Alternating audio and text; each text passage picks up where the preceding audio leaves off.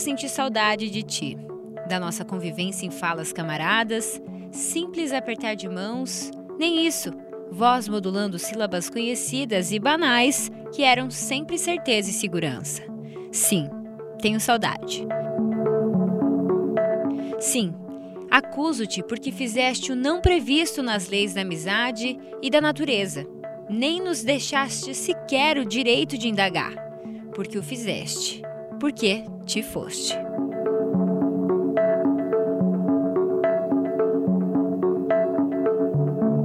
Carlos Drummond de Andrade fala sobre a perda, a dor de sentir a partida de um ente querido. Perder alguém realmente não é uma tarefa fácil, porém, em algum momento será inevitável a todos. E junto com ela é preciso passar pelo luto, a fase em que é vivenciada como processo na busca da diminuição da dor causada pela ausência. Então, quais as características do luto? Quais fases ele possui e como lidar em cada uma delas? Para compreender essas e outras perguntas sobre o que o luto representa, continue escutando o Dia Zero.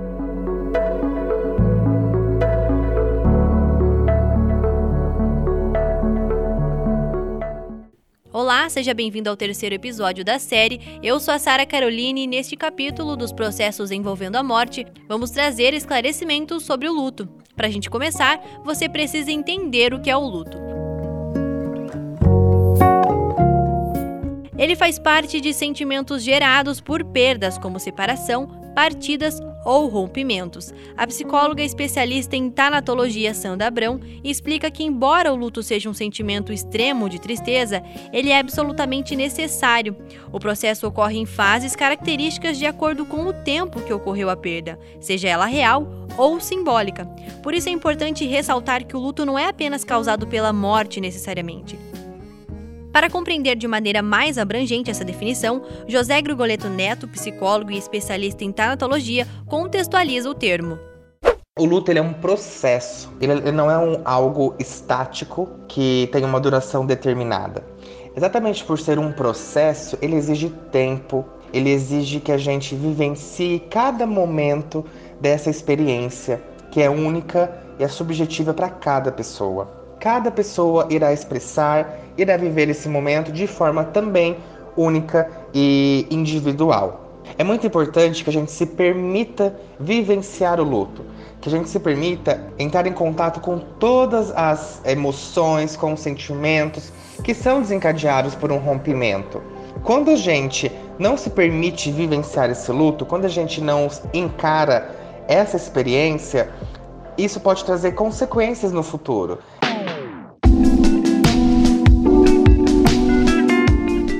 Humano pode passar por cinco estágios ou fases, portanto, como é mais conhecido, são as cinco fases do luto. Quem criou esses conceitos foi a médica Elizabeth Kubler-Ross, pioneira nos estudos sobre a morte, o morrer, a tanatologia e os cuidados paliativos, e criadora de diversas obras que serviram de base para o desenvolvimento desta área. E quais seriam essas fases?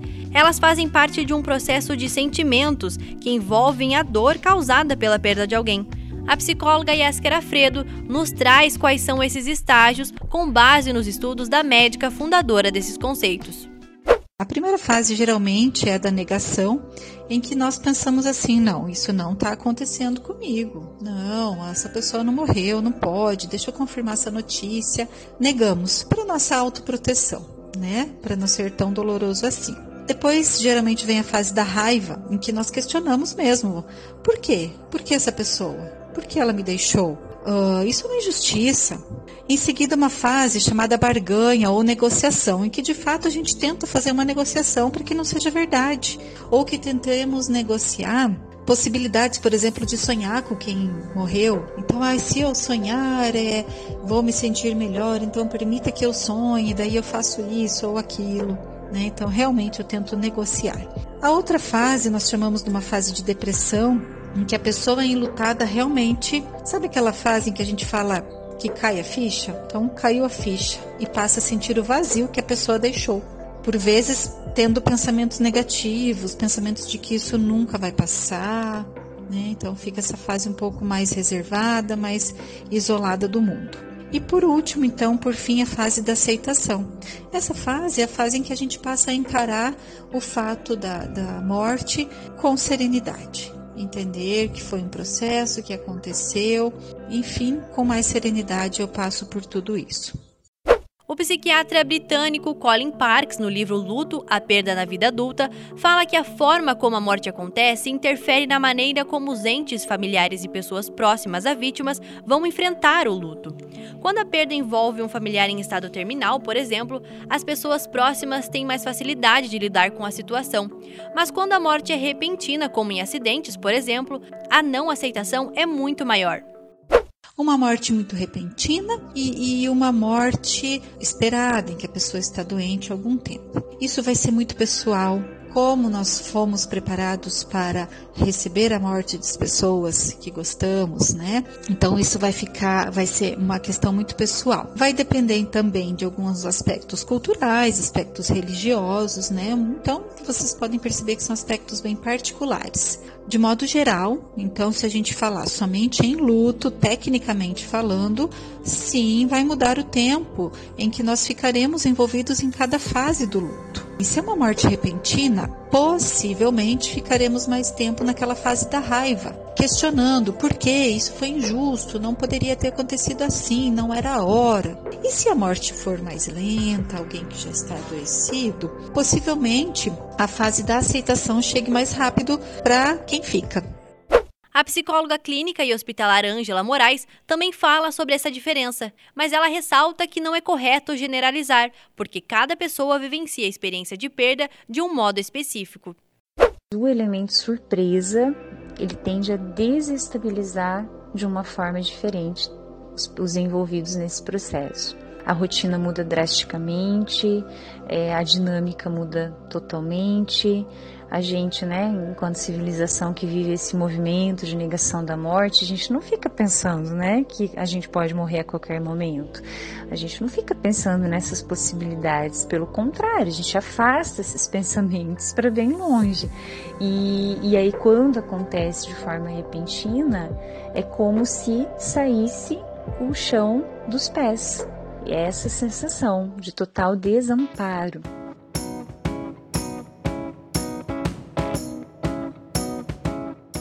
Levando em consideração que cada pessoa lida de maneira diferente com o luto, algumas podem demonstrar o sofrimento de forma mais afetiva e sentimental, ou até mesmo falando sobre o assunto. Já outras não agem assim. Por isso, a psicóloga Daisy Rosa nos conta qual a importância de respeitar o comportamento de cada um, sem pressionar ou dizer o que é melhor a ser feito.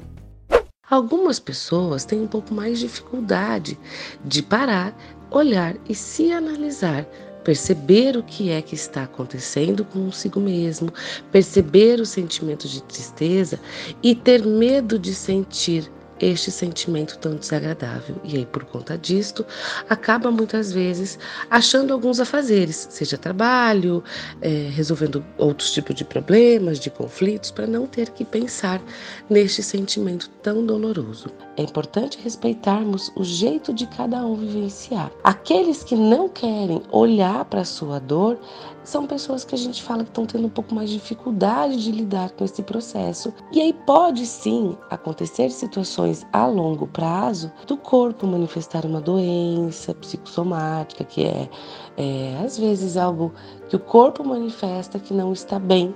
Então essa manifestação pode ser consequências de um luto não falado, de um luto não chorado, de um luto não discutido. Então muitas vezes a pessoa está vivendo o luto dela, mas ela não necessariamente quer passar para os outros, ou não quer falar, ou já teve situações em que falou e as pessoas não souberam agir. Então, algumas pessoas guardam a sua dor e choram sozinhas ou manifestam sozinhas e assim por diante.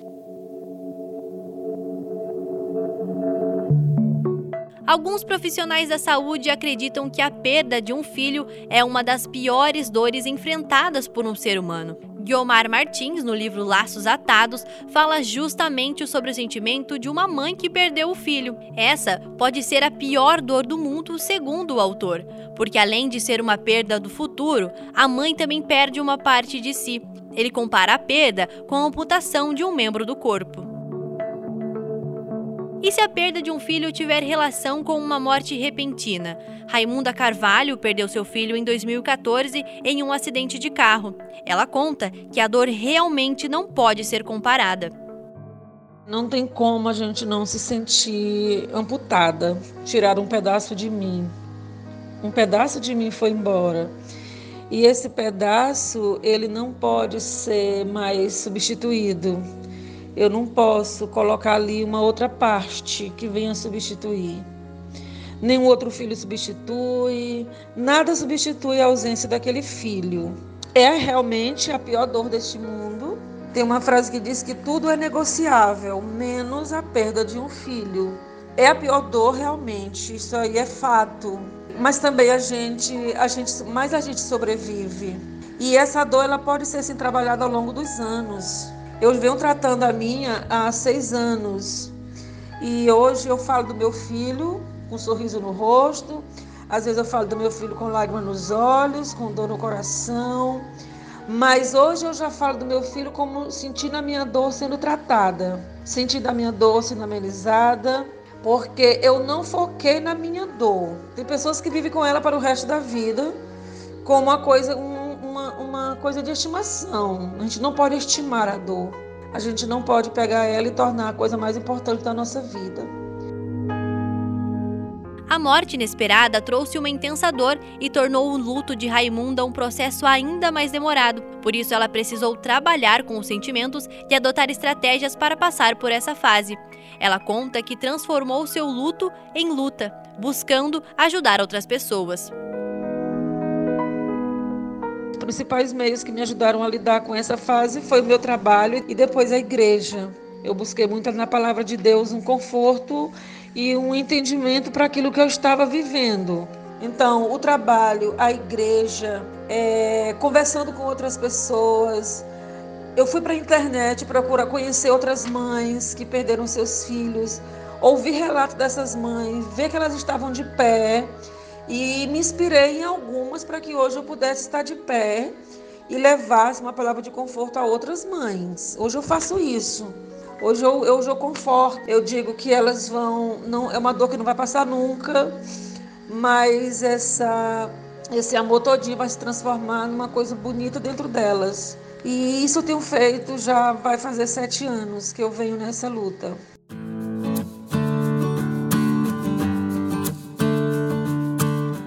Apesar do luto fazer parte de um processo muito importante, quando ele não é vivido de forma correta, pode se tornar até mesmo uma doença. Quando alguém muito próximo morre, a perda é para sempre, mas o luto não deveria ser. Então, quando essa fase se torna mais duradoura ou mais difícil de lidar, é necessário se atentar para que esse luto não se torne patológico. O médico psiquiatra Daniel Barros, especialista em divulgação científica e colunista do jornal Estadão, aponta que o luto pode se parecer com um quadro de depressão por conta da tristeza excessiva, mas com o tempo ela vai diminuindo mas quando a característica é patológica, a tristeza permanece.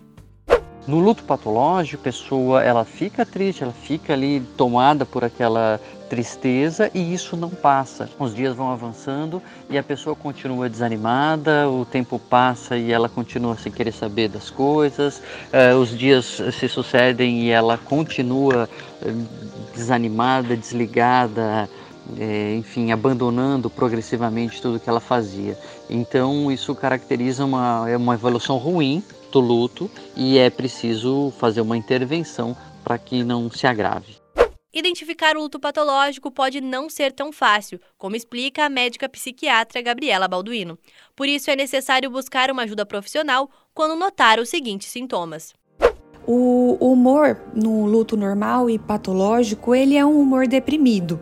Mas no, no luto, ele está muito uh, motivado pelo sentimento de perda e vazio. Já no luto que é patológico, ele ultrapassa essa motivação pela perda e ele começa a estar relacionado a uma avaliação muito mais do que o indivíduo faz de si mesmo, que é uma autoavaliação negativa, do que em relação ao objeto. No luto normal, tipicamente esses sintomas de tristeza, de choro, eles acontecem em ondas que são picos ali de lembrança associados a, a memórias, a pensamentos com o falecido. E essa tristeza ela vai decrescendo com o tempo. Então, no luto normal, o tempo costuma ajudar muito. Já no luto patológico, não.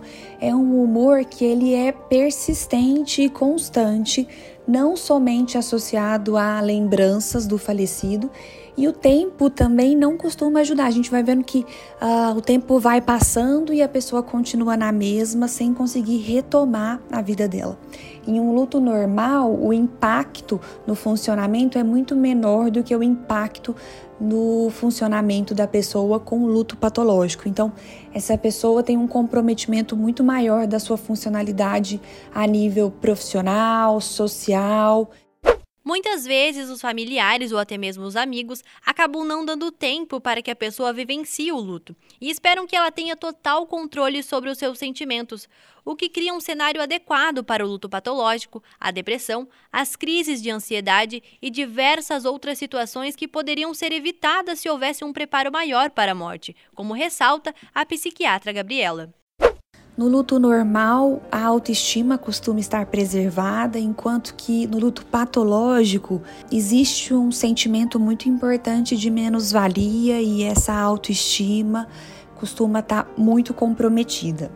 E ainda que existam pensamentos de morte no luto normal, a ideia seria morrer para encontrar o falecido, para poder se juntar à pessoa que se foi. Mas quando existem esses pensamentos no luto patológico, a ideia seria não essa de me juntar ao falecido, mas é porque eu não mereço viver, eu não vejo mais sentido na vida, eu não me vejo mais aqui e a solução para esse sofrimento, a solução para a minha situação atual seria tirar a minha própria vida. É comum também sentimentos de culpa em relação ao falecido num luto normal. Eu deveria ter ido visitá-lo, eu deveria ter feito isso ou feito aquilo, na tentativa de explicar uh, o porquê que aquela pessoa se foi e pensar no que, que eu poderia ter feito de diferente para evitar esse desfecho. Mas no luto patológico, isso vai além daquilo que é compreensível também.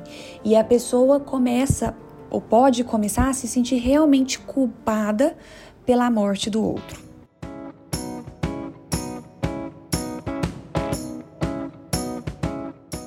Episódio anterior, falamos sobre a importância dos velórios e enterros na cultura brasileira e até mesmo para o enfrentamento do luto.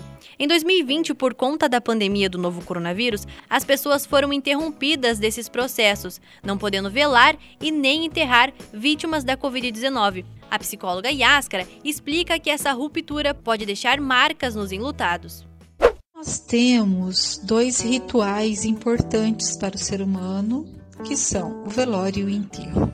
E nesse momento em que estamos vivenciando uma pandemia da Covid-19, esses dois momentos foram um tanto quanto transformados, né? Não temos mais o controle do tempo em que vamos velar ou enterrar ou como será esse enterro, haverão algumas consequências dessa ruptura, né? Um vazio, uma lacuna no que tange a questão da despedida, já que esses rituais fazem parte, é uma questão cognitiva também para a gente olhar e entender que aquela pessoa partiu. Por outro lado, enquanto nós não temos de volta o controle né, desse tempo do velório, da maneira do enterro, e quantas pessoas podemos reunir para isso, é, nós podemos é, criar, né, tentar realizar outros rituais com a simbologia da despedida. Então, para quem é religioso, talvez uma oração diferente em um altar, em algum local diferente, e até assim, de repente, escrever uma carta de despedida para quem se foi e queimá-la depois, ou levá-la, por exemplo, até a cruz principal de um cemitério. Então, criar algo nesse sentido para que o processo do luto não seja tão prejudicado eh, na sequência. Para o psiquiatra Daniel Barros, a forma como cada pessoa está sendo afetada psicologicamente pela pandemia é diferente uma da outra. Mas para os enlutados, o cuidado realmente precisa ser maior. A gente sabe que todo esse contexto de restrição, de diminuição da, da, autonomia das pessoas, de insegurança com relação ao futuro, de medo da crise econômica, de perda de emprego e também medo de adoecer e perda de pessoas pelo adoecimento também tem um impacto emocional sem dúvida nenhuma. O luto que se segue a uma perda como as que aconteceram muitas vezes na pandemia da Covid-19, em que não foi possível uh, ver um ritual habitual de velório, de despedida, etc., ele tem um, um risco maior. Né? Quando não é possível completar um velório, um ritual de despedida, uma, é, o que habitualmente se faz, né, o rito que na nossa cultura se faz na perda de alguém, existe maior risco de se tornar um luto complicado. Então agora você deve estar se perguntando: será que existe alguma forma de amenizar essa dor sem as despedidas? Sem poder realizar os velórios e enterros? O psicólogo José Grigoleto traz algumas indicações. Quando a gente pensa em estratégias para serem adotadas para amenizar, diminuir essa dor das pessoas que não podem se despedir é, de um ente querido, a gente pode pensar em inúmeros recursos. Por exemplo, utilizar a escrita, o desenho, as formas de expressão. É, podemos pensar, talvez, vamos escrever uma carta, vamos é, fazer um trabalho manual em que eu vou colocar para fora, através da minha expressão artística, por exemplo, esse sentimento, esse desejo de se me despedir, de deixar uma última mensagem, falar uma última palavra para essa pessoa que continua sendo tão importante na minha vida. Reunir os amigos, é, mesmo que neste momento de pandemia a gente esteja com esse recurso limitado, mas por que não criar uma sala virtual com as pessoas mais próximas dessa pessoa que morreu e vamos conversar sobre ela Vamos falar como ele, essa pessoa era, do que ela gostava, o que ela menos gostava. Vamos compartilhar lembranças, é, dar risadas até juntos, lembrando do passado. Tudo isso para dizer que o importante é que essa pessoa enlutada tenha acolhimento. Você pode entender, o luto é um processo dolorido, mas fundamental para que o ser humano possa enfrentar algumas situações. Por isso, converse sobre o assunto e entenda que cada um tem o seu tempo e a sua forma de viver o luto.